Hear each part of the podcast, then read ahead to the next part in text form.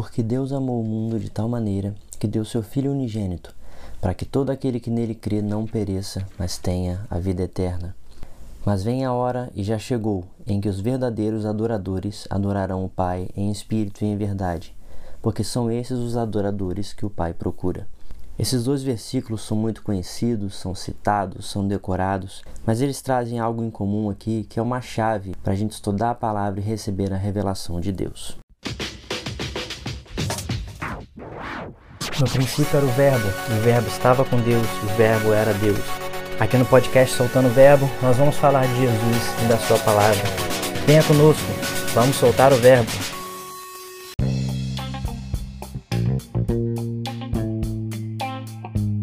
Oi, gente, graça e paz. Aqui é o André, missionário e líder do Projeto Flechas. Gostaria de falar com você hoje sobre uma chave para a gente estudar a palavra e para ter a revelação de Deus. Lemos dois versículos no começo, um deles está em João capítulo 3. Nesse capítulo vemos Nicodemos, um fariseu, um mestre da lei, indo se encontrar com Jesus. Ele vai até onde Jesus estava à noite e tem ali uma conversa maravilhosa com ele abre o seu coração, quer fazer um monte de perguntas que talvez muitos de nós não teríamos coragem de perguntar. Ele mesmo ele foi se encontrar com Jesus separado dos seus amigos, né, longe dos seus amigos, dos outros fariseus, mas ali nessa conversa Jesus fala coisas muito profundas, muito maravilhosas. Ele fala, por exemplo, que em verdade te digo que ninguém pode ver o reino de Deus se não nascer de novo. É aqui a primeira vez que a gente vê Jesus falando sobre nascer de novo. Ele também diz que se alguém não nascer da água e do Espírito não pode entrar no reino de Deus. E são coisas poderosas aqui. Ele está nessa conversa com Nicodemos e finalmente ele conversa ali, ele fala João 3:16, porque Deus amou o mundo de tal maneira que deu seu filho unigênito, para que todo aquele que nele crê não pereça, mas tenha vida eterna. Em meio a essa conversa, ele faz essa declaração maravilhosa que a gente aprende tanto, a gente decora desde criança, e isso ele falou ali para Nicodemos. O segundo versículo está no capítulo seguinte, lá em João 4, quando Jesus vai até Samaria, ele se encontra com essa mulher ali no poço, na, na porta da cidade. Eu acho muito legal que Jesus estava viajando com 12 discípulos, eram 13 no total, e ele mandou 12 irem buscar comida. Ele poderia ter mandado apenas metade, poderia ter mandado três, mas ele mandou os doze. Eu entendo que ele queria ter esse tempo sozinho ali com aquela mulher para ter um relacionamento com ela, para conversar com ela e abrir o seu coração. E aqui ele fala muitas coisas, como esse versículo: Vem a hora e já chegou em que os verdadeiros adoradores adorarão o Pai em espírito e em verdade. É nessa passagem também a primeira vez que ele se declara como o Messias. Quando a mulher pergunta, eu, ah, vai vir alguém que vai dizer essas coisas, e ele fala: Sou eu, eu que estou falando contigo. E ele conversando com aquela mulher, ele toca no coração dela e ela é tocada de uma certa forma que leva ela a abandonar o que ela estava fazendo. Ela deixa o seu cântaro para trás e vai até a cidade anunciar a Cristo. E depois todo aquele povo é aberto para o Senhor lá na primeira viagem missionária de Filipe, já em Atos. Mas por que esses dois versículos têm algo em comum? Eles nos mostram uma chave muito importante, que a revelação de Deus acontece no secreto. A revelação de Deus acontece quando a gente está tendo um relacionamento íntimo com o Senhor. Jesus fazia grandes revelações em público. O Sermão do Monte, por exemplo, foi feito diante de uma multidão.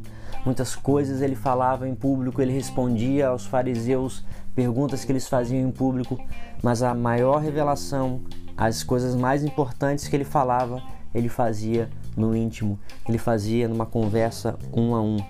Isso fica uma chave para gente. É importante a gente receber coisas na palavra, em público, em comunhão. É bom a gente andar em comunidade. Mas o que o Senhor quer falar para nós, Ele vai falar no íntimo, Ele vai falar no secreto, Ele vai falar no nosso quarto, quando a gente estiver tendo um relacionamento com Deus. A gente vê isso até quando Jesus explicava parábolas. Ele estava diante de uma multidão ali e falava coisas maravilhosas que a gente estuda, aprende, recebe.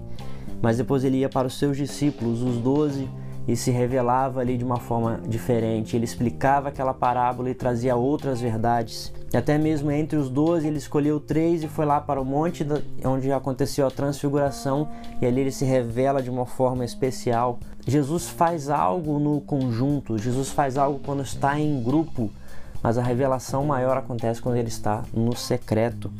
E é isso que a gente precisa buscar de Deus, a revelação no secreto. Qual revelação Deus quer dar especificamente para cada um de nós?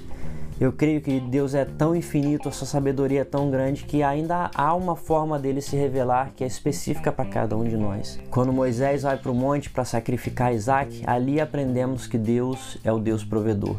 Deus é o Jeová Jireh ele provê. E isso aconteceu por uma experiência pessoal de Abraão com Deus. O que será que Deus quer revelar a nós? Qual experiência pessoal ele quer que nós tenhamos no quarto secreto, na intimidade com ele, para ele se revelar a nós? Qual face de Deus ele ainda não revelou que ele quer revelar até nós? Então aqui Jesus fala algo poderoso para Nicodemos numa conversa um a um. Ele também fala algo poderoso para essa mulher numa conversa um a um que será que ele quer falar com você e comigo numa conversa um a um? Essa é a chave da revelação. Jesus traz grandes revelações em comunidade, em grupo.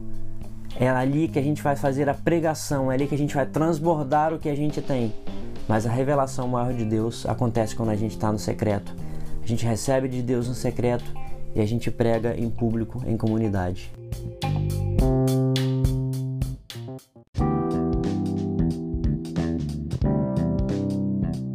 Se você foi abençoado com essa mensagem, gostaria de te pedir três coisas. Em primeiro lugar, compartilhe esse podcast, passa para os amigos, passa para todo mundo, para que eles possam ser abençoados também.